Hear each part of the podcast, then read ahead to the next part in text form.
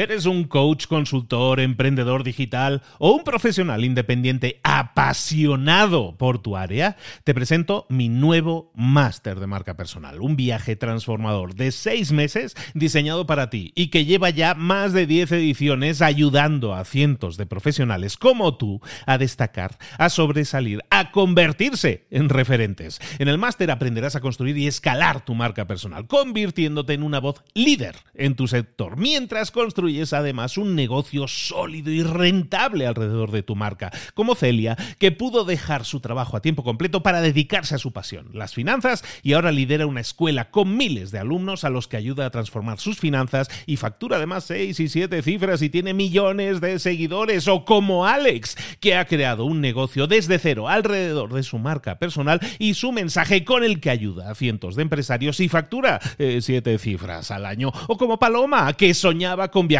por el mundo y que ahora vive como nómada digital con cientos de miles de seguidores y más de 17.000 alumnos. Gracias al máster, su sueño pasó de ser una idea a una realidad rentable y reconocida. Este es el momento de que tú también dejes tu huella, de influir y de vivir por fin de tu pasión. Visita librosparaemprendedores.net barra marca y descubre muchas más historias de éxito de gente que confió en nuestro método. En junio comenzamos además la nueva generación y añadimos más novedades, más servicios y más soporte que nunca.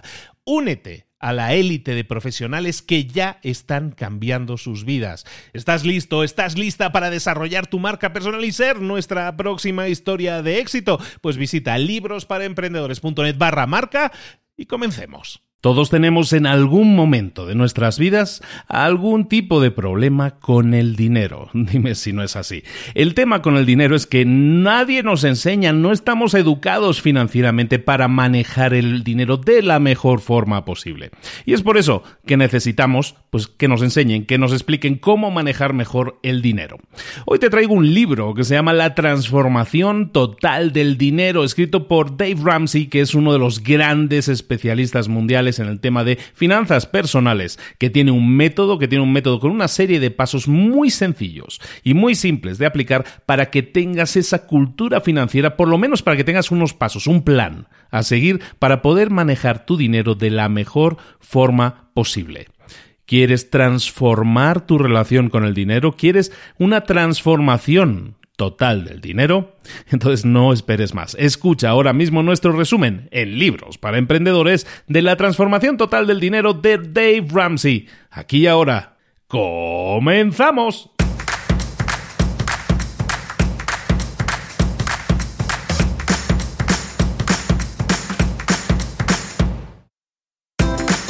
Bienvenidos al podcast Libros para Emprendedores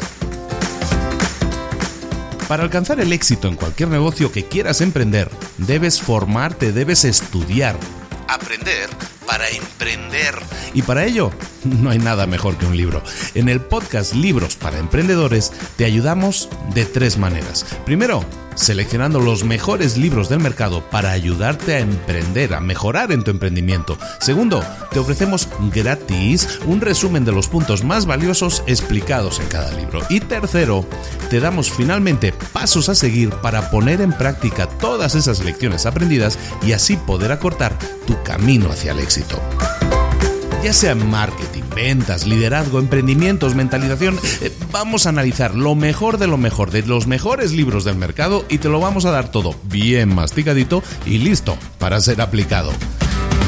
Soy Luis Ramos, empresario y emprendedor, y voy a acompañarte, si me lo permites, en este camino. Sin más, comenzamos. Muy buenas a todos, bienvenidos una semana más a Libros para Emprendedores. Iba a decir un mes más porque hace un mes que no grabábamos, que no estábamos pendientes. Es que he estado de vacaciones, chicos. Chicas, eh, un poco de paciencia. Ya no vas a volver a grabar, ya no vas a grabar más libros. Sí, sí, sí, vamos a grabar muchísimos libros, pero de vez en cuando, pues esas pausas que hay que tomarse, sobre todo cuando llevamos tres años y medio con esto, pues hay que tomarse una, una pequeña pausa. Y esta vez han sido unas vacaciones, estuve en España, para los que me siguen en Instagram, están muy al tanto de lo que hemos estado haciendo allí mucho ruido, mucho ruido. De hecho, a raíz de esas vacaciones, te puedo informar desde ya que ya hemos comenzado la emisión oficial de este nuevo y remodelado podcast que llamamos Mentor 360, que sí, que el que estás escuchando ahora se llama Libros para Emprendedores, pero te recomiendo mucho que te descargues, que te apuntes, que te suscribas a Mentor 360, el podcast. ¿Por qué? Porque estamos de lunes a viernes creando contenidos, pero cuando digo estamos, es estamos, no estoy yo solo, es cada día un mentor diferente para que aprendas de finanzas personales, por ejemplo, para que aprendas de marketing, para que aprendas de, de, mentalización, de mentalidad, que aprendas de motivación, de liderazgo, de, de redes sociales. Eh, tenemos especialistas en todas las áreas, en todas esas áreas en las que precisamente no tenemos esa educación que necesitaríamos y son herramientas esenciales hoy en día. Mentor 360 se llama el podcast, suscríbete, también una sorpresa si te quieres suscribir vía Google Home, para los que tengan Google Home, esos aparatitos que, que, te sirven para escuchar música y poco más, bueno, pues te sirven ahora también para despertarte todas las mañanas escuchando a Mentor 360 y a todos estos mentores. Estamos hablando de los más grandes, Raymond Samso, Joan Buluda, eh, tenemos a Leo Piccioli de Argentina, tenemos a Belu Barragué, tenemos a, Sonia Sánchez de Square de México, tenemos un montón de gente más que necesitas conocer si no la conoces y si ya la conoces, aquí los puedes seguir todos los meses, van a estar varias veces todos ellos trayéndote todos los días claves, tips, cosas importantes que tienes que saber para tu crecimiento personal y profesional. Eso en Mentor 360. Ahora sí, volvemos a lo que nos toca, que son libros para emprendedores. Muchísimas gracias. Para empezar, y, muy rápido, porque luego se me queja que es que este tío se enrolla mucho. Bueno, pues lo primero para empezar, muchísimas gracias porque acabamos de ser esta semana pasada número uno de todo México, el podcast número uno de México, libros para emprendedores. Aparecemos en la portada, somos el número uno del país, también el número uno en Paraguay, el número uno en varios otros países, pero es que en México no habíamos ido nunca y es por primera vez número uno y más de mucha ilusión porque este podcast, aunque mi acento es medio mezclado, eh, este podcast es mexicano, es nacido en México, ¿no? Entonces, muchísima alegría, es un país que, al que ha costado mucho conquistar en este sentido, pero hemos conseguido llegar al número uno y estamos muy, muy contentos con ello. Muchísimas gracias a todos vosotros que sois los que hacéis todo esto posible. Ahora sí. Empezamos con el resumen del libro de esta semana que se llama La transformación total del dinero o Total Money Makeover en la versión en inglés que de hecho, si a poco que tú puedas leerte este libro, que te lo recomiendo mucho, a poco que puedas leerte este libro, te lo recomiendo que te lo leas en inglés. Este es uno de esos pocos libros que yo me he leído en español, porque lo compré en un aeropuerto hace años, ya hace como 9, 10 años. Y lo compré en un aeropuerto y lo compré en español. Lo compré en Estados Unidos. Y entonces la traducción es de las peores traducciones que yo me he echado a la cara nunca. Parece traducido con el traductor de Google.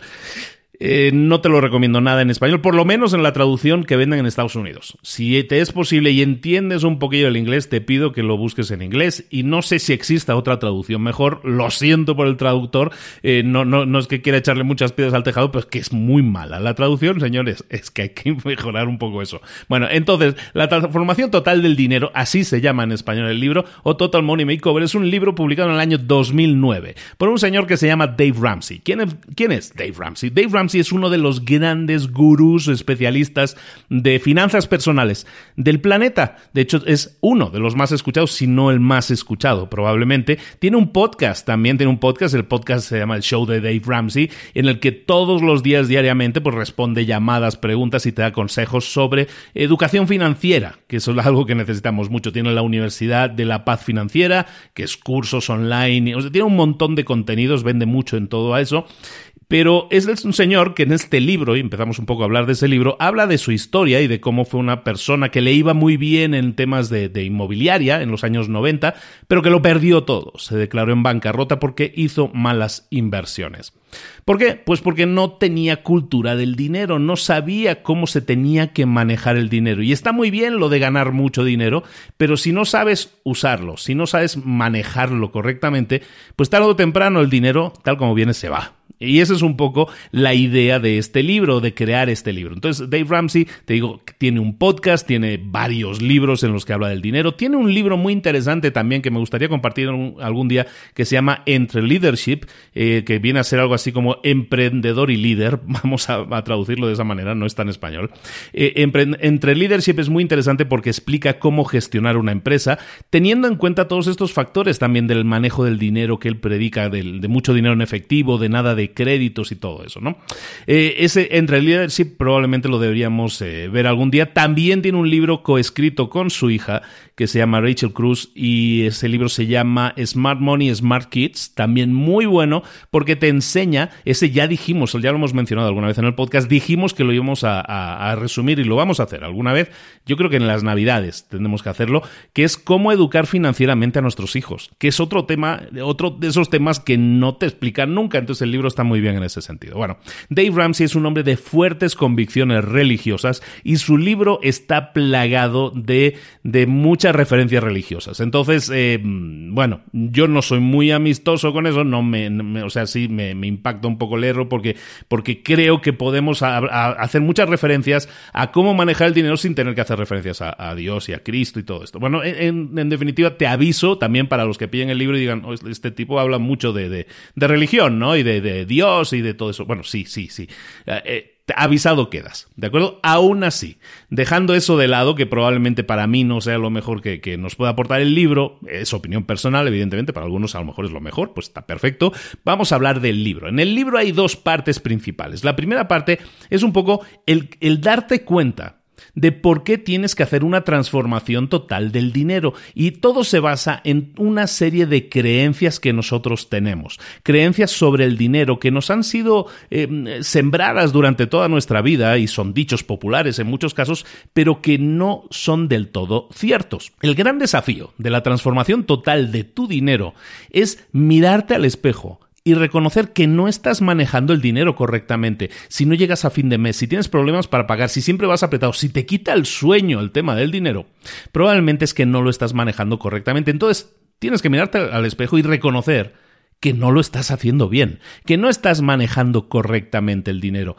Tienes que admitir, esto es como alcohólicos anónimos, pues aquí es lo mismo, tienes que admitir que tienes un problema con tu dinero.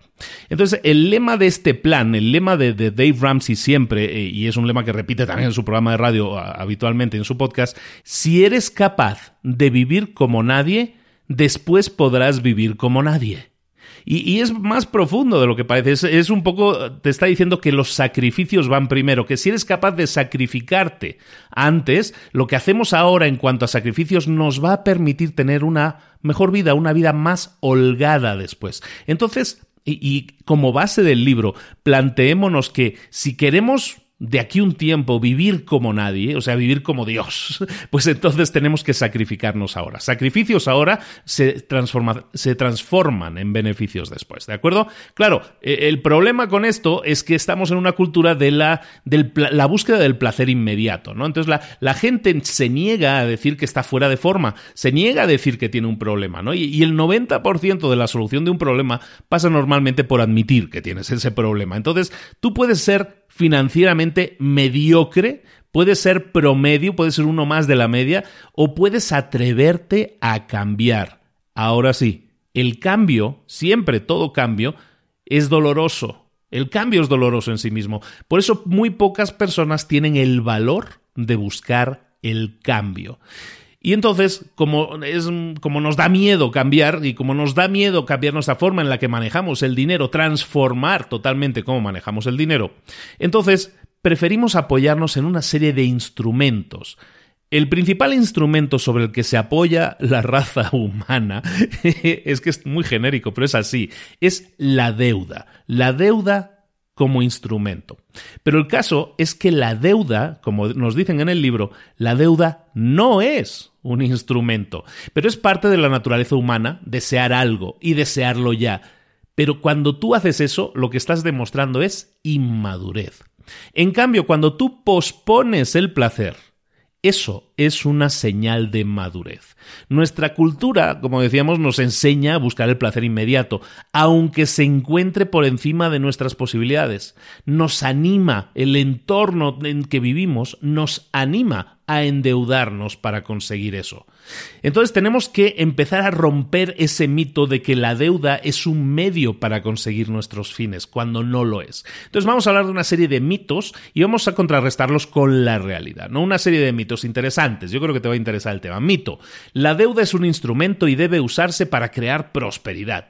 La realidad es que la deuda añade considerables riesgos y casi nunca trae prosperidad y la gente rica no la utiliza tanto como se nos hace creer. Segundo mito, si presto dinero a amigos o familiares, los estoy ayudando, estoy ayudando a mi familia si le presto dinero. La realidad es que si lo haces, la relación entre ese familiar y tú se va a hacer cada vez más tirante o incluso se va a destruir. Y yo, Luis, te puedo hablar por, por demostración propia, por vida propia, experiencia propia, de que eso es así. ¿eh? La relación se hace tirante o se destruye. La única relación que se va a fortalecer es la de que uno se va a convertir en un amo y el otro en un sirviente. Por lo tanto, no prestes dinero. Estamos hablando del préstamo. ¿eh? El eh, tercer mito, al avalar un préstamo, estoy ayudando a un amigo o familiar. Cuidado con el tema de los avales. Muchas veces se nos pide, oye, aválame, no, firma aquí por sí, pero yo voy a poder pagar mi crédito. Lo que estás haciendo es cuando tú avalas a alguien, debes estar preparado para pagar ese préstamo en su totalidad. ¿Por qué el banco quiere un aval? El banco quiere un aval por una razón, porque no espera que tu amigo pague. Y cuando no espera que tu amigo pague, entonces quiere que tú pagues y por eso te hace firmar como aval. Entonces cuidado con el tema de los avales porque lo que haces es firmar un compromiso por el cual tú te comprometes a pagar ese préstamo a todos los efectos. ¿De acuerdo? Cuenta con ello porque en el peor de los casos, pues es que puede suceder el peor de los casos. Otro mito. El pago de un coche. El pago de un coche es un estilo de vida. Cuando pagas un coche nuevo, un coche chulísimo, lo que estás pagando es estilo de vida, calidad de vida. Siempre voy a tener que estar haciendo el pago de un coche porque eso aumenta mi calidad de vida. La realidad es que deberías librarte de los pagos de un coche. En vez de eso, usar coches usados, coches de, segunda mano, pero en buen estado. Eso es lo que hacen literalmente la mayoría de millonarios. Y así, esa es una de las razones por las que se han hecho millonarios. Entonces, cuidado con el tema de los coches, porque los coches se deprecian enormemente y lo que deberías hacer es utilizar coches eh, usados en buen estado. De hecho, y ahora, como experiencia personal, os hablo de mi experiencia. Yo, Luis, me, me, me, alineo mucho con esto que dice Dave Ramsey. Yo lo escucho hace muchísimos años, eh, más de una década, y, y siempre habla, ¿no? De los coches de segunda mano, pero en buen estado. Y es lo que yo hago, literalmente, ¿no? Y entonces, la verdad es que puedo dar fe de que puedes tener muy buen coche y no tener que estar gastando un coche. ¿Por qué? ¿Por qué eso? porque es que un coche en los tres primeros años de vida, tres, cuatro primeros años de vida de un coche, si tú lo sacas de agencia nuevo, en los tres, cuatro primeros años, primeros años de vida, el coche pierde el 60% del valor, si no más. 60% de valor. Dime tú, ¿qué inversión es esa? Si tú te comprometes a pagar un coche si tú te comprometes a pagar un coche eh, que no lo compras al contado, sino lo compras eh, durante años pagando un crédito, por muy bajo que sea el interés, aunque el interés fuera cero, fíjate lo que te digo, aunque el interés fuera cero, si tú tienes que pagar un coche en cinco años, lo que haces es estás pagando un dinero que ya no vale ese coche, porque ese coche se ha depreciado, cuesta un 60% menos. Pero tú sigues pagando el coche durante el año 5 al precio de como si fuera recién nuevo del primer día, y no es así. Por lo tanto, líbrate de los pagos del coche, intenta comprar siempre coches al contado, eh, nunca con créditos y siempre comprar coches usados en buen estado. De hecho, algún día podríamos hacer, de hecho voy a hacer algún día un vídeo en el canal de YouTube, ahora me dio una idea para un contenido que podríamos hacer de cómo podemos estar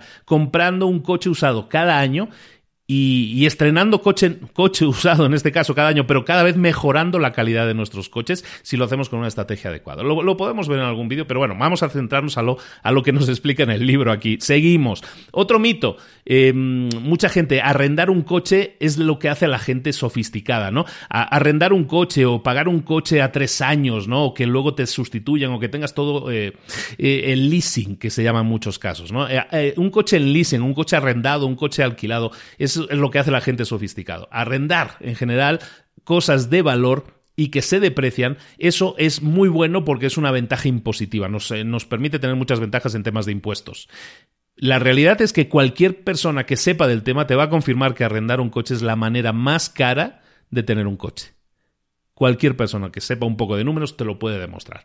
Siguiente mito, comprar un coche nuevo, hablamos aquí, y pagar un préstamo a un 0% de interés es un buen negocio. En realidad no lo es. Un coche nuevo, como decíamos, pierde el 60% de su valor en los primeros cuatro años, y eso, evidentemente, no es un 0% de interés que estás ganando, ¿de acuerdo? Luego, otro mito muy importante y que estamos siempre batallando con él, el de las tarjetas de crédito. Se dice que debes tener una tarjeta de crédito ¿Por qué? Porque así construyes un buen historial crediticio, tienes un buen historial de crédito. La realidad es que cuando tú tienes un plan, como el que te explican en el libro para, pues para tener libertad financiera, cuando tú tienes un plan, no necesitas crédito, no necesitas historial crediticio. Bueno, a lo mejor lo puedes necesitar para que te den una hipoteca, pero eso es lo único. Pero es que para, para que te den una hipoteca, para eso no necesitas tener tarjetas de crédito, ¿de acuerdo? Simplemente tienes que tener una serie de ingresos que te garanticen esa hipoteca, ¿de acuerdo? Entonces, cuidado con las tarjetas de crédito como apoyo a nuestra calidad de vida. Otro mito, necesitamos tarjetas de crédito. ¿Por qué? Porque es que para comprar por internet o para alquilar un hotel o, tener una habitación en un hotel o para comprar por internet o tener un coche, alquilar un coche, para eso nos piden tarjeta de crédito. No. La realidad es que lo puedes hacer todo exactamente igual con una tarjeta de débito. Y las tarjetas de débito no tienen ese tipo de gastos que tienen las tarjetas de crédito por las líneas de crédito y por los intereses que manejan las tarjetas de crédito. Cuidado con eso. Luego, otro mito, las tarjetas de débito tienen más riesgos que las de crédito. No, eso no es cierto. Una tarjeta de débito está igualmente protegida, igual de protegida que lo está una tarjeta de crédito. Después, otro mito, y este es de los súper típicos, si tú pagas cada mes tu tarjeta de crédito, lo que estás haciendo es utilizar gratis el dinero de otros. Es decir, si tú, si tú haces gastos con la tarjeta de crédito, pero los liquidas completamente cada mes, estás utilizando el dinero de otros de forma gratuita. Te lo están adelantando.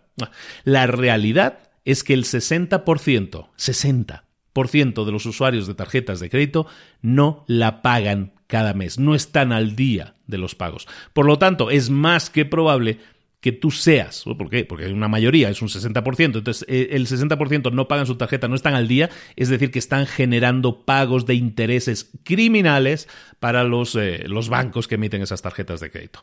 Otro mito. Asegúrate de que tu hijo adolescente tenga una tarjeta de crédito para que así aprenda a ser responsable con su dinero. Bueno, este es precisamente el modo de enseñarle a ser irresponsable, dice la realidad.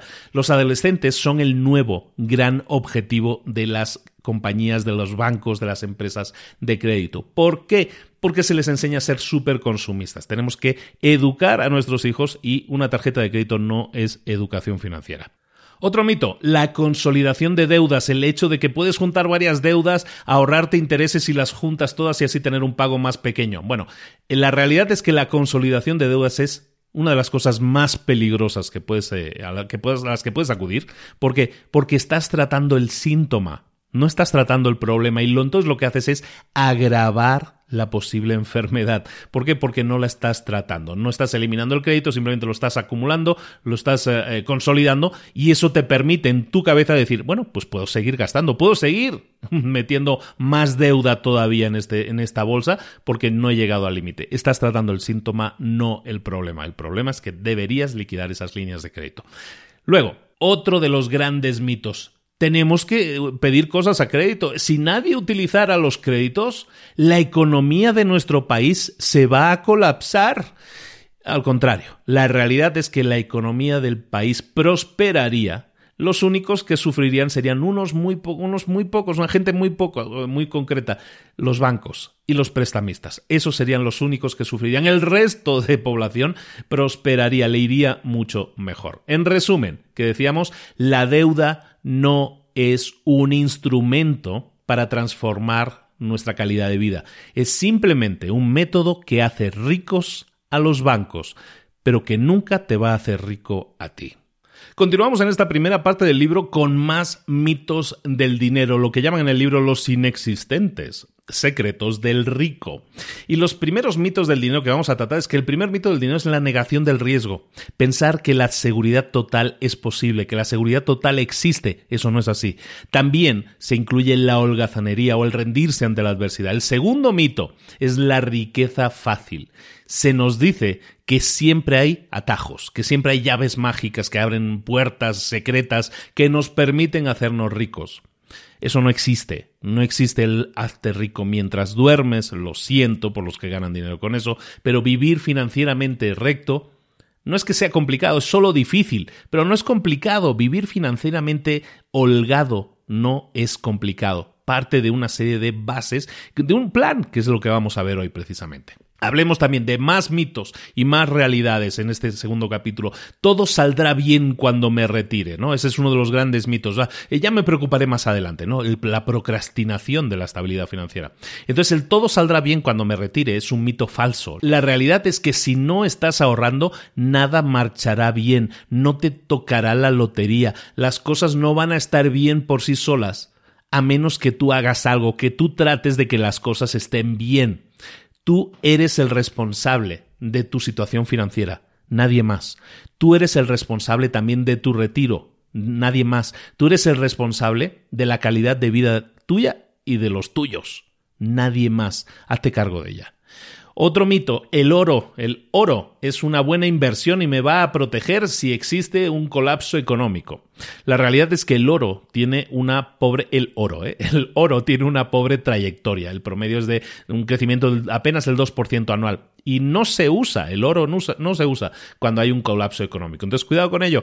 Eh, otro mito, ¿me puedo hacer rico rápidamente trabajando tres horas a la semana o cuatro horas semanales vendiendo un producto milagroso, ¿no? Esas, esas, ese tipo de productos milagro que los vendes y te haces rico vendiéndolo a tu red de amigos. Bueno, que sepas que nadie logra un buen ingreso trabajando solo tres horas a la semana. Nadie. De nuevo, no existen los atajos, tenemos que saberlo. Bueno, los que escuchan este programa ya lo saben. Después, la lotería o cualquier otro juego nos va a hacer ricos. Ese es un mito, no sigo jugando a la lotería porque eso me va a hacer rico. Bueno, la, la, lotería y cualquiera de sus derivados en realidad son impuestos. Son impuestos para la gente pobre y para la gente que no sabe hacer sus cuentas. ¿De acuerdo? Eh, todo esto, eh, a ver, todo esto son frases del libro, todo está sacado del libro, ¿eh? ¿De acuerdo? Las casas móviles, esto es muy de Estados Unidos, recordemos que el libro es de Estados Unidos, entonces en Estados Unidos se estila más eso, de que la gente viva en esas casas móviles, ¿no? Esas casas de rodantes. Bueno, las casas móviles en Estados Unidos dicen que las casas móviles por lo menos me permiten poseer algo sin tener que pagar un alquiler y eso me va a ayudar a ser rico. La realidad es que las casas móviles, igual que los autos, bajan de valor rápidamente, son peor que haber alquilado, entonces no lo hagas, ¿no? Para los que no estamos en Estados Unidos no tenemos ese estilo de vida, pero bueno, esto va más para los de allá. Eh, después, otro, ese es interesante, otro mito, pagar por adelantado mi funeral, pagar por adelantado los gastos universitarios de mis hijos, eso sí es una buena manera de invertir y, protegerme contra la inflación. La realidad es que cuando eh, tú entras en alguno de esos planes para pagar por adelantado tu funeral o los gastos de la universidad de tus hijos, eh, lo que estás haciendo es pagar a alguien y en realidad te está dando unos beneficios muy reducidos. Lo que estás haciendo es colocar el dinero en el bolsillo de otro durante muchísimos años y ese dinero que estás colocando en el bolsillo de otro, si tú lo invirtieras aunque fuera un 10, un 12%, que son fondos de inversión que se pueden encontrar, sobre todo en, algunos países muy concretos, conseguir un 10, un 12% es algo, un promedio alcanzable en cuanto a intereses. Entonces, si tú lo invirtieras en un 10%, en un 12%, ganarías mucho más que la inflación de esos precios que estarías pagando por tu funeral o gastos universitarios. Otro punto que, se utiliza mucho en Estados Unidos, donde en Estados Unidos tú te puedes declarar en bancarrota, o sea, si las cosas te van extraordinariamente mal, te declaras en bancarrota, entonces eh, liquidas todas tus deudas, pero lo pierdes todo, básicamente, y empiezas desde cero, ¿no? En Estados Unidos existe el mito de que si las cosas me van muy mal, pues, ¿sabes qué? Me declaro en bancarrota y ya empezaré de nuevo. Eso me parece un camino mucho más fácil que muchas veces que pagar las deudas. La realidad es que la bancarrota provoca un dolor profundo, un daño psicológico permanente a tu vida, evítalo, en este caso, y insisto sobre este punto porque hay mucha gente que me escucha que está en Estados Unidos, pues que no optemos por esa, solución. Después, el uso del efectivo, el uso del cash, ¿no? El uso del, de dinero en efectivo, que parece que cada vez está más en desuso. Bueno, no puedo usar el efectivo porque es peligroso, porque me pueden robar, no voy a llevar nunca dinero en efectivo encima, ¿no? Ese es uno de los mitos. La realidad es que cada día te están robando al no usar el poder del efectivo. Cada vez que, pasa un, un, mes y en el banco o la tarjeta de crédito te cobran cualquier tasa de interés, cualquier cargo no reconocido, mil cosas te están pasando por utilizar demasiados servicios que muchas veces no necesitas. En cambio, utilizar el efectivo es mucho más peligroso porque ahí sí no te quitan nada. te pueden robar, evidentemente, pero no, debería ser estadísticamente tan probable que eso suceda.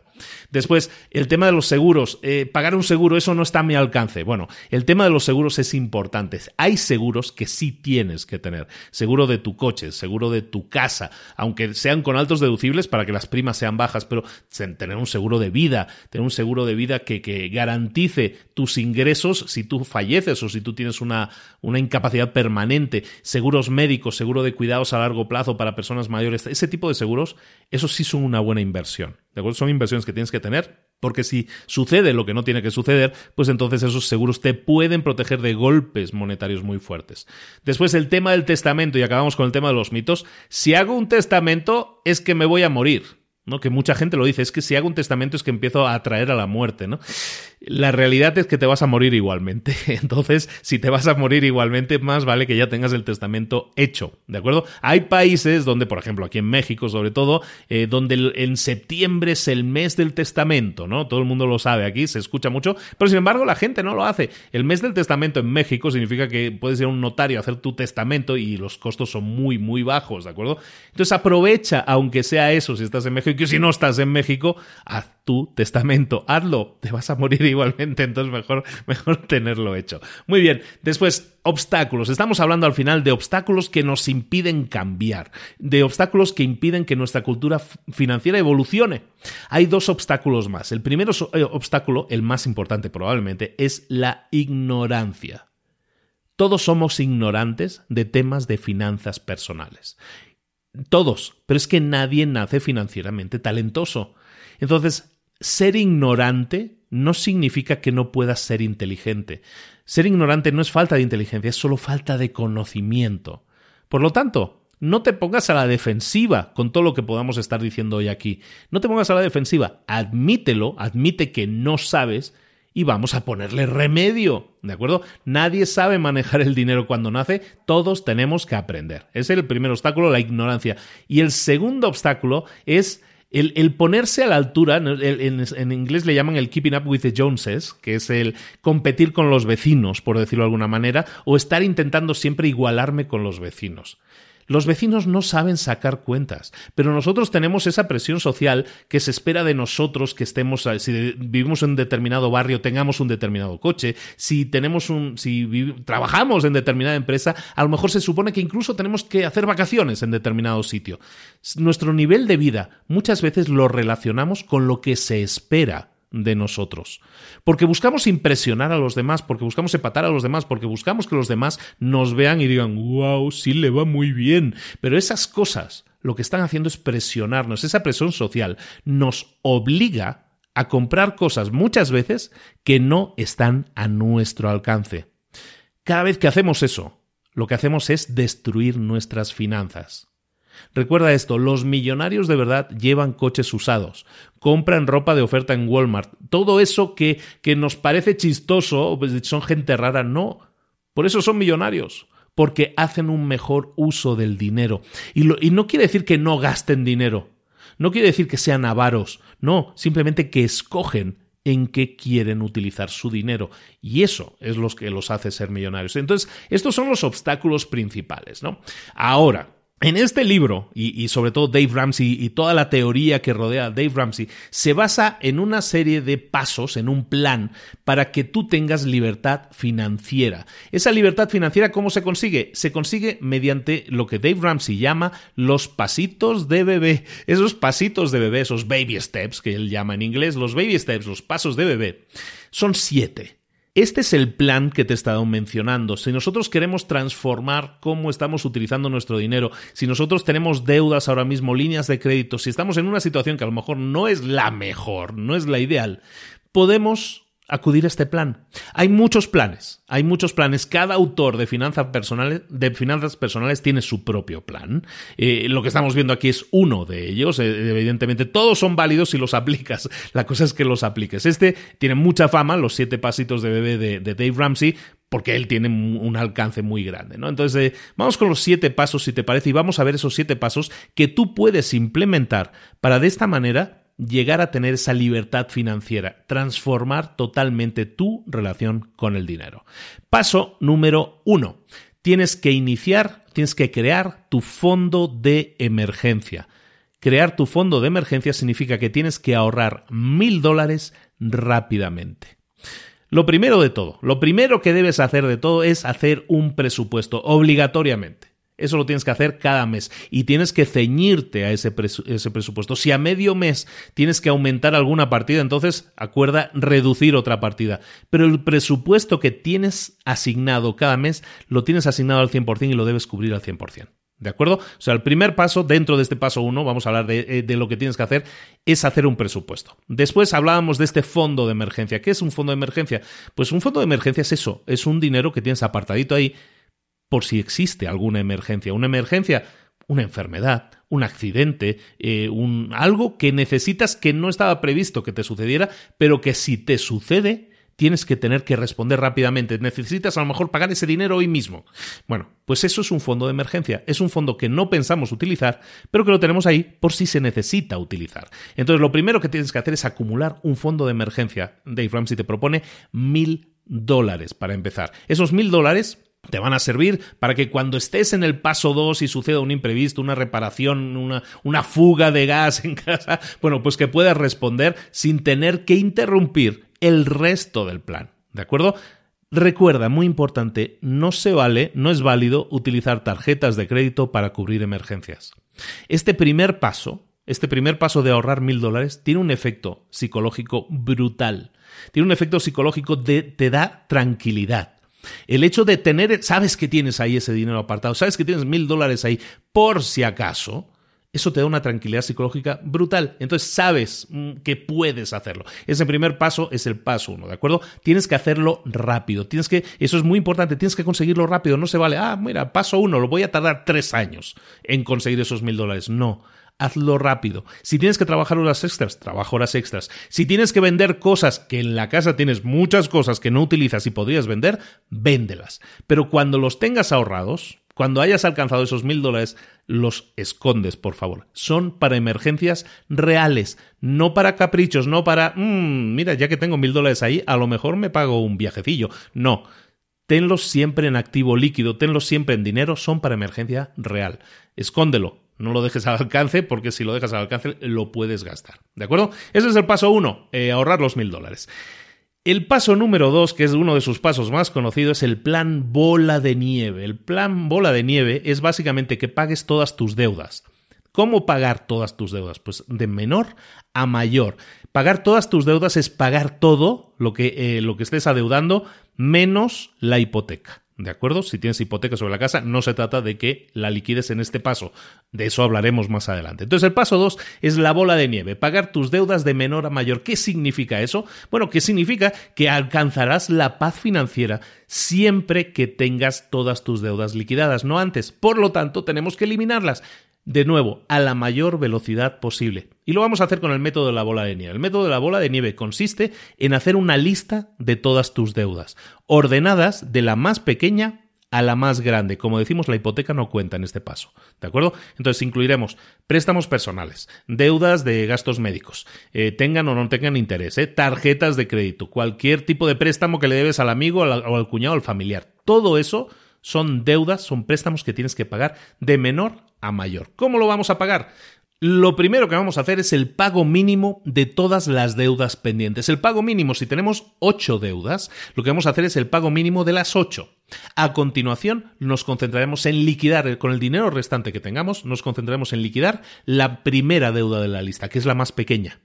Una vez la hayamos eliminado, nos enfocaremos en la siguiente. y luego en la siguiente, y luego en la siguiente, así con el resto. Cada vez que liquidas una deuda, el monto que puedes utilizar para la siguiente deuda es mayor. Y cada vez que liquidas una deuda, tú psicológicamente te sientes más liberado, sientes que la mochila pesa menos, a que sí. Eso es así. Entonces lo que vamos a hacer es intentar liquidar las deudas de menor a mayor para que así las victorias sean cada vez más rápidas y cada vez aumente también nuestro dinero, es decir, la bola de nieve se hace más grande y la siguiente deuda, para pagar la siguiente deuda resulta que ya tenemos más activo, más dinero, más, eh, liquidez, ¿de acuerdo? Esa es la razón de ordenarlas de pequeña a grande. Psicológicamente nos va a dar esa sensación de victoria rápida. Para que esto funcione, de nuevo, se tiene que hacer un presupuesto preciso. Y también necesitas el convencimiento total y el enfoque total en hacerlo. Si te enfocas en hacerlo, lo vas a conseguir, que lo sepas. Otro paso importante es mentalizarte de que debes dejar de pedir prestado para no acumular nuevas deudas. Si tienes que trabajar horas extras, lo que decíamos, trabajas. Si tienes que vender algo, lo vendes. Todo eso te va a ayudar en el proceso. Si, si nos podemos pagar eh, o estar este año sin vacaciones, pues a lo mejor eso nos ayuda. Si podemos hacer cosas que sean más económicas, nos ayuda. Si podemos no comer tan fino todos los días, eso también nos ayuda. Estamos hablando de apretarnos el cinturón. Estábamos hablando de, si recuerdas al principio hablábamos de, a lo mejor ahora tienes que vivir como nadie vive, es decir, apretarte el cinturón, pero eso te va a permitir vivir como nadie después. Entonces apretémonos el cinturón, aprieta los dientes e intenta liquidar todas esas deudas lo antes posible. Si para eso tienes que dejar de contribuir a tu cuenta del retiro, también hazlo. ¿De acuerdo? Solo si estás en este paso. ¿Por qué? Porque así vas a tener más dinero para acelerar el proceso. Del retiro también nos vamos a encargar en el plan. Entonces, concéntrate ahora en, en hacerlo lo más ágil, lo más rápido posible. Si tuvieras que utilizar el fondo de emergencia de mil dólares del paso 1 mientras estás en el paso 2, Ojo, entonces lo que vas a hacer es suspender el paso 2 y volver a acumular los mil dólares del paso 1 de inmediato. Y luego ya reanudarás el proceso del paso 2, ¿de acuerdo? La bola de nieve es el paso más importante del plan porque por primera vez vas a liberar tus ingresos en su totalidad para, el para los siguientes pasos. Y dos, porque te enfrentas a tus deudas, le declaras la guerra a tus deudas y las eliminas de tu vida. Todo eso son datos súper positivos. Paso 3. Ahora sí, nos vamos de nuevo con el fondo de emergencia. El fondo de emergencia de mil dólares era para empezar, eso para empezar, para tener una victoria rápida, pero lo que vamos a hacer en el paso 3 es completar el fondo de emergencia. ¿Cómo lo vamos a completar? ¿Qué significa completar el fondo de emergencia? Debemos cubrir de 3 a 6 meses de nuestros gastos con un fondo de emergencia. ¿Qué significa esto? Si tú eh, al mes te gastas eh, dos mil dólares, tienes dos mil dólares en gastos, en comida, en colegios, lo que fuera, esos son gastos que tú tienes fijos cada mes. Esos son tus gastos fijos. Tú tienes que, si eso fueran dos mil dólares al mes, tú tienes que crear un fondo de emergencia que pueda cubrir todos esos gastos durante tres a seis meses. Preferiblemente seis meses. Es decir, si tú gastas al mes en gastos fijos, tienes mil dólares al mes, intenta acumular un fondo de emergencia de seis meses por dos mil dólares, doce mil dólares. ¿Por qué? Porque entonces, si de verdad existe una emergencia, imagínate que te quedas incapacitado o incapacitada durante un tiempo, una enfermedad, se te rompe la pierna, no puedes trabajar, tienes algún problema grave, un accidente, tienes un fondo de emergencia que puede responder durante medio año a todo lo que tú gastas normalmente. Es decir, Aparte de que hayas tenido una desgracia, que no se la deseamos a nadie, evidentemente, pero si tienes esa desgracia, por lo menos financieramente estás protegido o protegida. Por lo menos durante seis meses. Y en ese tiempo, en esos seis meses, ya veremos cómo, cómo nos enfrentamos al problema. De hecho, este enfoque se utiliza mucho también, se dice mucho para los emprendedores. Cuando tú eres un emprendedor, tú tienes que ser capaz de responder a los gastos de tu empresa, porque si no, tu empresa va a tener que cerrar en el mes 2. Entonces, el hecho de tener ese fondo de emergencia te permite poder reaccionar, poder vivir, poder respirar durante esos seis meses. Entonces, es importante que tengas eso previsto por si hay reparaciones graves que tengan que realizarse en la casa, si tienes un gasto médico grave imprevisto, todo eso lo podrás cubrir con este fondo de emergencia o todos los gastos que tengas en, en tu casa, ¿de acuerdo? Ojo, tiene que ser de fácil acceso, tiene que estar en líquido, en dinero, en efectivo.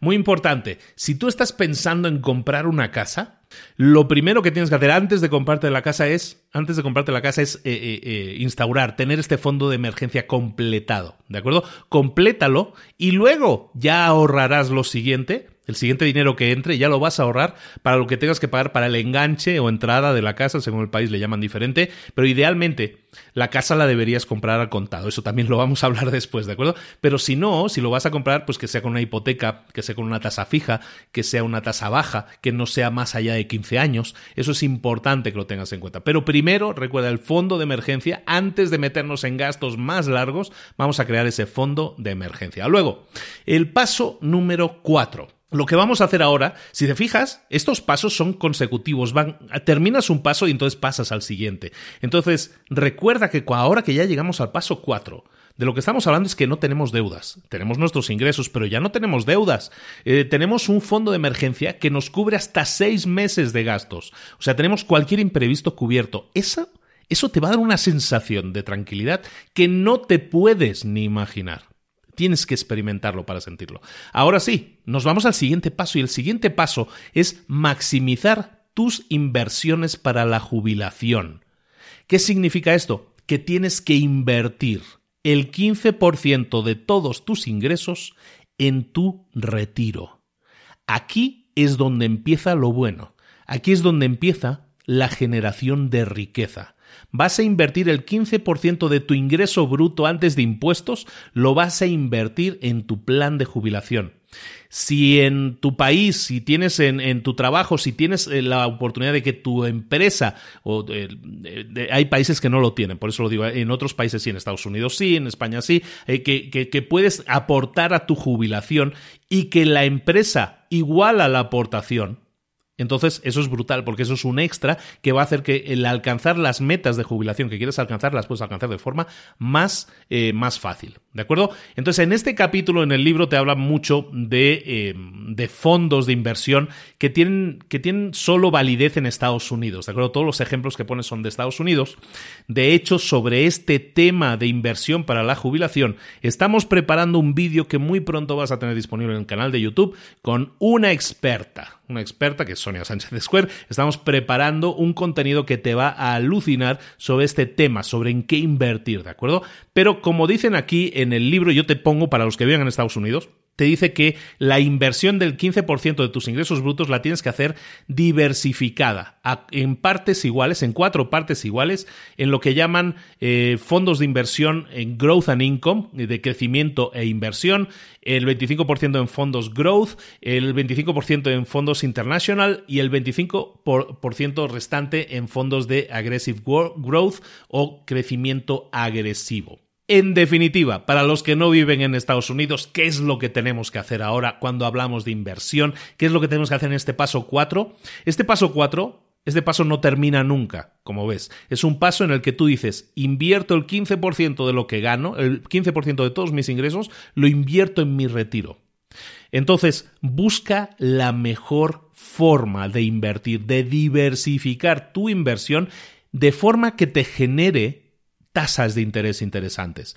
Según cada país, y, sería muy largo porque aquí nos escuchan en más de 100 países, entonces sería muy largo definir para cada país la, tabla de inversiones, pero vamos a intentar buscar eh, fondos de inversión establecidos, seguros, garantizados. Hay muchos fondos de inversión, para ser un poco cortos en este tema, hay fondos de inversión que te proponen hasta el 30%, ¿no? Pero es una es, un, es, una ganancia muy variable. Eh, si tú inviertes en un fondo de inversión y te dice que vas a ganar el 30%, probablemente haya un altísimo riesgo de que eso, de que eso no suceda. Por eso te prometen un 30%, porque si te va bien, es un 30%, eso es de narices, pero si no sale bien, entonces no es un 30%, incluso puedes perder dinero, ¿no? Entonces lo que, lo que buscamos aquí no es algo súper, oye, voy a hacer un inversor de estos de la bolsa. No, lo que estamos buscando aquí es tener una inversión que nos genere los suficientes beneficios como para tener un 10, un 12% anual. Con eso, con ese 10-12% anual, tienes más que suficiente para que tu plan de jubilación funcione a la perfección. Pero tienes que buscar, es buscar esos ingresos, buscar esas tasas de interés, ¿de acuerdo? El paso número 5 es que, y recuerda que lo que hemos hecho ahora es eliminar todas las deudas, ya estamos cubriendo nuestra jubilación. El paso número 5, vamos a ahorrar para la universidad de nuestros hijos. Porque en muchos países eso es uno de los mayores gastos que ocurren en la vida de las personas. En Estados Unidos es brutal la cantidad de gente que está endeudada durante casi toda su vida con eh, créditos para los estudios, créditos universitarios. Recuerda lo siguiente, tener una licenciatura, tener un título universitario no te va a asegurar nunca ser rico. La universidad es importante, pero no es la respuesta a todos los problemas de tus hijos. Recuerda, vamos a buscar pagar siempre en efectivo todas esas cosas. Intenta no meterte en gastos universitarios si no tienes el efectivo para pagarlos. Nunca, nunca pidas créditos de estudiante. Si no has podido ahorrar para pagar la universidad que quieren completa, entonces que vayan a una más barata. Lo que importa es el conocimiento, no el, el logo de la universidad a la que estás yendo. Y muchas veces te vas a dar cuenta de que hay muchas personas que no tienen la licenciatura terminada y tienen muchísimo éxito. No es una buena idea crear un fondo de estudio, pagar un fondo de estudio. Hay muchas empresas de seguros que te venden fondos de estudio es decir, que cuando mi hijo tenga 18 años le van a dar 100 mil dólares, ¿no? Y si me muero yo antes, entonces le dan otros 100 mil dólares. Bueno, lo que pasa con esos fondos de estudio es que te están generando, básicamente, si lo miras como un fondo de inversión, es un fondo de inversión que te está generando aproximadamente un 2% de interés. Un 2% es mucho mejor que con todo ese dinero, en vez de invertirlo en un fondo de estudios que te va a dar un 2%, mejor inviértelo, mejor invierte ese dinero en algún fondo que te dé un poquillo más y muy fácilmente vas a sacar muchísimo más dinero. Recuerda que esto es un plan que tienes que organizar con tiempo. Si tu hijo acaba de nacer, si tu hija acaba de nacer, ahora es el momento de que incorpores este paso en tu plan. Si a lo mejor ese ya no es el caso, y si a lo mejor tú estás escuchando eso y me dices, no, pues que mi hijo ya tiene 14, 15 años y ya no llego a tiempo, en tres años no voy a ahorrar lo suficiente ni poniéndome, ¿no? Bueno, entonces busca soluciones más creativas, busca cómo puede trabajar ese chico en la universidad, que, eh, que ese chico se ponga a trabajar, o esa chica, se ponga a trabajar en verano para que pueda aportar a su educación y de esa manera además ganan experiencia busca becas. Hay miles de millones de becas no reclamadas, becas a lo mejor pequeñas, becas a lo mejor un poco más grandes. La lista de becas se puede adquirir electrónicamente, hay páginas que te ponen listados de becas.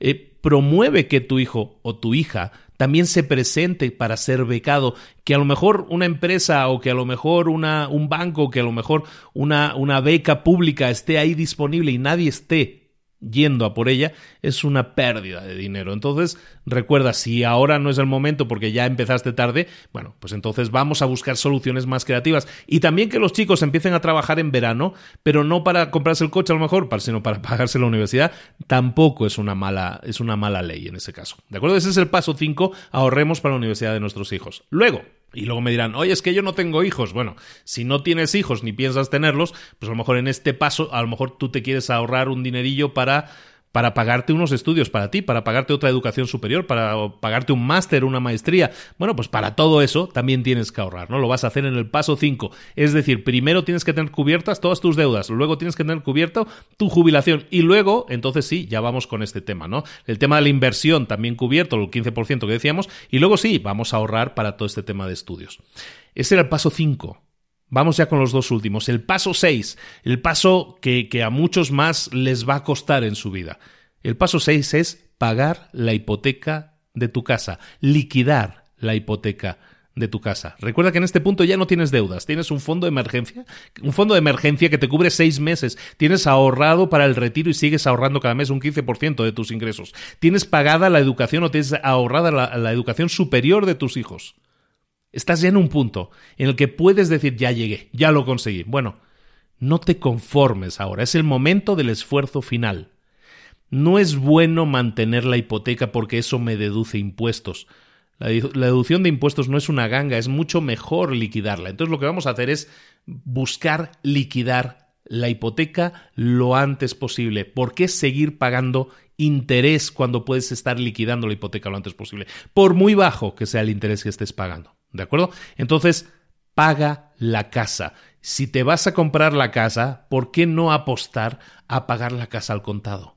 Si no tienes deudas, si nunca has tenido deudas o si ya las has liquidado, ¿por qué no buscar comprarte esa casa y acumular el dinero? Que lo vas a hacer mucho más rápido porque ya tienes, no tienes deudas. Entonces lo vas a hacer mucho más rápido si te ocupas de ahorrar lo suficiente para incluso llegar a comprarte una casa al contado. Por mucho que dudes, es factible hacerlo, sí es factible, sobre todo cuando no tienes deudas, cuando has seguido todos los pasos anteriores. Y es entonces cuando llegaremos al último paso, al paso 7, ya hemos liquidado todo, hemos eliminado el sufrimiento de nuestras vidas, hipotecas, deudas, jubilación cubierta, estudios de los hijos cubiertos. Todo está cubierto. Es entonces cuando llegamos a este paso 7. El paso 7, el último paso, es la creación de riqueza. Todos tus ingresos se van ahora a acumular riqueza. Y en este punto, el dinero tiene que servir para lo que sirve el dinero que son tres cosas. Para divertirse, para invertir y para dar a los demás. Divertirse, ¿qué queremos decir con, con, divertirse? Que ya lo tienes todo pagado. Si te gusta viajar, dedica ahora el dinero que te sobra a viajar. Si quieres tener una moto, una Harley, cómpratela. Si quieres comprarte un capricho, cómpratelo. Hazlo. ¿Puedes permitírtelo? Hazlo. ¿Por qué? Porque eso no va a afectar a tu economía. Si eso es así, Debes hacerlo. Para eso es el dinero. Pero claro, estamos en el paso 7, hay seis pasos que tienes que haber completado antes. Ahora sí, segundo paso, divertirse era el primero. El segundo, invertir. Vamos a invertir, vamos a seguir invirtiendo, a invertir en fondos de inversión, vamos a invertir en bienes raíces. No te compliques la vida, administra tu propio dinero. Quizás puedas tener asesores, pero tú toma todas las decisiones. Y como te digo, no te complicas la vida. Invierte de forma fácil, invierte siempre tu dinero para que siga generando mayor riqueza. Llegar al pináculo, que llaman en el libro, llegar al pináculo, llegar a la cima, es estar en esa cima cuando puedas vivir, estarás en la cima de la montaña, cuando puedas vivir con el 8% de tu riqueza acumulada al año multiplica todo lo acumulado por 0.08, ese es el 8%, es cuando tú puedas vivir con el resultado de esa multiplicación, habrás llegado a la cima. Y el último paso es dar. ¿Qué es dar? Dar es dar. Dar es ayudar a los demás. Dar es dar tu tiempo. Dar es dar tu dinero para ayudar a otros, para ayudar a gente menos favorecida, para apoyar a causas o personas en las que crees, para ayudar a causas o personas que lo necesitan. Es el momento de compartir tu riqueza con los demás y también de compartir tus conocimientos financieros con los demás. Ese es el paso 7 y esa es la cima de esa montaña que nos habrá costado muchísimo escalar, no lo dudo. Pero ¿cómo nos vamos a sentir? Nos vamos a sentir exactamente como se siente alguien que acaba de escalar el Everest y se siente como el rey del mundo porque eso es lo que vas a hacer, el rey de tu propio mundo, y vas a divertirte, y vas a invertir, y vas a ayudar a los demás, y eso te va a, te va a hacer sentir como la persona más completa del mundo. Repasamos muy rápidamente los siete pasos y ya terminamos con eso. Los pasitos de bebé. Paso número uno, iniciar tu fondo de emergencia con mil dólares. Vamos a ahorrar rápidamente mil dólares. Paso número dos, en la bola de nieve. Vamos a pagar nuestras deudas de menor a mayor lo antes posible. Paso número tres, vamos a completar ese fondo de emergencia que iniciamos con los mil dólares y vamos a intentar cubrir de tres a seis meses de gastos, preferiblemente seis meses de gastos. Paso número cuatro, vamos a maximizar, a maximizar nuestras inversiones para la jubilación. Esto es, vamos a invertir el 15% de nuestros ingresos brutos en nuestro retiro. Paso número 5, vamos a ahorrar para la universidad de nuestros hijos. Paso número 6, vamos a liquidar la hipoteca de nuestra casa. Y paso número 7, vamos a crear riqueza. Vamos a divertirnos, vamos a invertir y vamos a dar. Vamos a crear riqueza, pero con riqueza no solo hablamos de dinero, sino también de una vida rica, en experiencias, en sensaciones. Una vida plena y completa. ¿Te gusta la idea? Este es un plan de siete pasos que puedes implementar. Es muy sencillo de entender y por lo tanto, es lo que hablábamos, los planes no tienen que ser complicados, tienen que ser sencillos. Es difícil implementarlo, sin duda, pero no es complicado. Entonces, tenlo en cuenta, apúntate los siete pasos que estén siempre presentes y empieza por el paso uno, empieza por el paso más fácil Empieza el paso 1, consigue tu primera victoria, luego sigue con el paso 2 y con el paso 3. Te va a costar. Esto es un tema de años, probablemente. Pero ¿qué pasa si dentro de 10, o 8 años, o 15 años, resulta que estás en ese punto de creación de riqueza brutal y tienes la vida, de alguna manera, entre comillas, solucionada? Bueno, pues no la tienes solucionada, simplemente es que tú la solucionaste por ti mismo. Tú eres el responsable o tú, o tú misma. Tú eres el responsable o la responsable de los resultados que obtienes en tu vida. Nadie nos ha educado financieramente. No tenemos esas herramientas, como decíamos al principio. Ahora sí, ahora tienes en tu mano, ya no tienes excusas. Ahora tienes en tu mano una herramienta de siete pasos para alcanzar la transformación total del dinero, para alcanzar tu libertad financiera. Pues aquí Aquí termina el resumen, chicos, y creo que hemos conseguido hacerlo en menos de una hora, con lo cual estoy muy satisfecho, porque era una de las metas que me proponía este año. Y este es el resumen de La transformación total del dinero, libro de Dave Ramsey del año 2009, que te recomiendo muchísimo. Te lo recomiendo en inglés, mejor que en español, pero no va a ser el último libro que veamos de Dave Ramsey. Como te dije, hablaremos de Entre Leadership también en algún momento, hablaremos de Smart Money, Smart Kids también muy interesantes en ese sentido porque nos ayudan a tener un poco más de esa cultura financiera y también cultura corporativa para nuestras empresas. Creo que va a ser muy útil que lo veamos. De momento, esto que te acabo de dar es otra herramienta más. ¿Es una herramienta para emprendedores? No necesariamente, pero es una herramienta que cualquier emprendedor tiene que tener solucionada.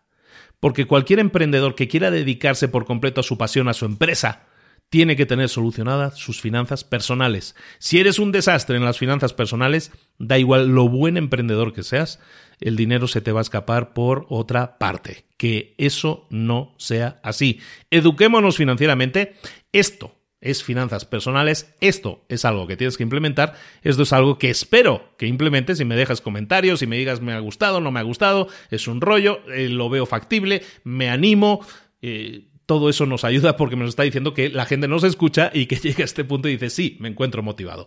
Ojalá y así sea. Bueno, hemos llegado al final, como te decía. De nuevo, muchísimas gracias a todos los que nos han apoyado, que nos han acompañado en este camino, que nos ha llevado a ser el podcast número uno del país, eh, podcast número uno de México. Ya hemos sido podcast número uno de como otros nueve o diez países en algún momento del tiempo, pero me hace especial ilusión llegar a ser número uno en México, ¿por qué no decirlo? Y de nuevo, gracias a todos los que han hecho eso posible, porque eso no lo he hecho yo, eso lo has hecho tú, consumiendo el contenido y siendo fiel a él. Entonces, por lo tanto, te pido que te, que te suscribas si no estás suscrito, eh, que que para hacerlo lo único que tienes que hacer en nuestras notas del programa siempre te enlazo a nuestra página web. Ahí tienes en la, en la página del episodio, tienes en la parte de abajo un montón de formas de suscribirte al podcast mediante Spotify, mediante iTunes, mediante eh, Castbox, mediante un montón de aplicaciones diferentes. Hazlo, hazlo porque eso garantiza que nuestro podcast siga existiendo, porque cada vez más gente lo escucha y eso hace que podamos impactar a mucha más gente. De nuevo, gracias, gracias por propagarlo, gracias por compartirlo, gracias por seguir escuchando, gracias por estar ahí y recordemos, tenemos ese segundo podcast Mentor 360, que también tienes los episodios también en nuestra página de librosparaemprendedores.net, y entras ahí están nuestros, vas a ver que ponen su logo Mentor 360, entras ahí, lo mismo en todos los episodios vas a ver que en la parte de abajo te explica cómo suscribirte. Suscríbete, por favor. Si tú eres oyente de libros para emprendedores, te pido, por favor, que el único favor que te esté pidiendo es este.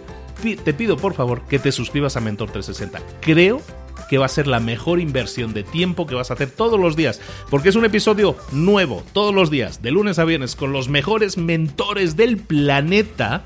Ojo a esto, del planeta en español todos para ti, hablándote directamente al oído y explicándote tips, consejos para tu crecimiento personal y profesional. Es un proyecto que estamos haciendo todos y es un montón de gente que está involucrada con muchísimo amor, con muchísimas ganas de que tengas resultados. Como siempre, escúchalo, empieza por ahí y luego ponlo en práctica y pasa a la acción igual que hemos dicho hoy con este plan de la transformación total del dinero. Ahora sí que mucho se despides que no se quiere ir. Yo ya me voy, voy a descansar un poquito la garganta. Ha aguantado el episodio, aunque estaba afónico esta semana, ha aguantado este episodio, entonces muy contento porque por fin volvemos. Aquí estamos de nuevo. Nunca nos hemos ido y estamos aquí para quedarnos. Tú también. Espero verte aquí la próxima semana. Un abrazo muy grande de Luis Ramos. Nos vemos la próxima semana en Libros para Emprendedores. Saludos. Hasta luego.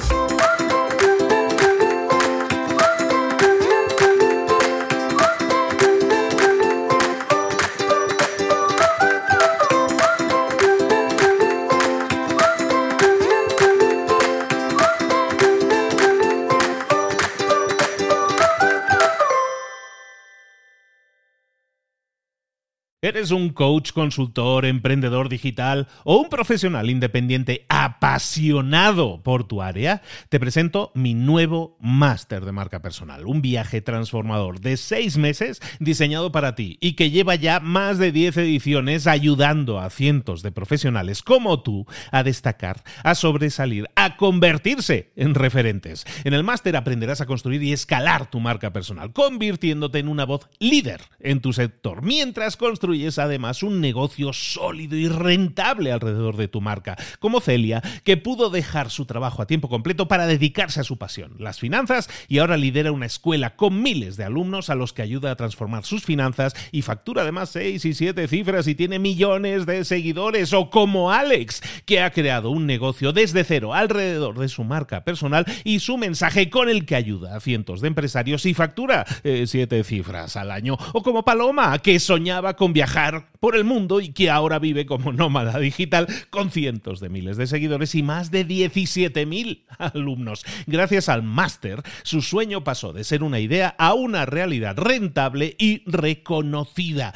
Este es el momento de que tú también dejes tu huella, de influir y de vivir por fin de tu pasión. Visita librosparaemprendedores.net barra marca y descubre muchas más historias de éxito de gente que confió en nuestro método. En junio comenzamos además la nueva generación y añadimos más novedades, más servicios y más soporte que nunca. Únete a la élite de profesionales que ya están cambiando sus vidas. ¿Estás listo? ¿Estás lista para desarrollar tu marca personal y ser nuestra próxima historia de éxito? Pues visita librosparaemprendedores.net barra marca y comencemos.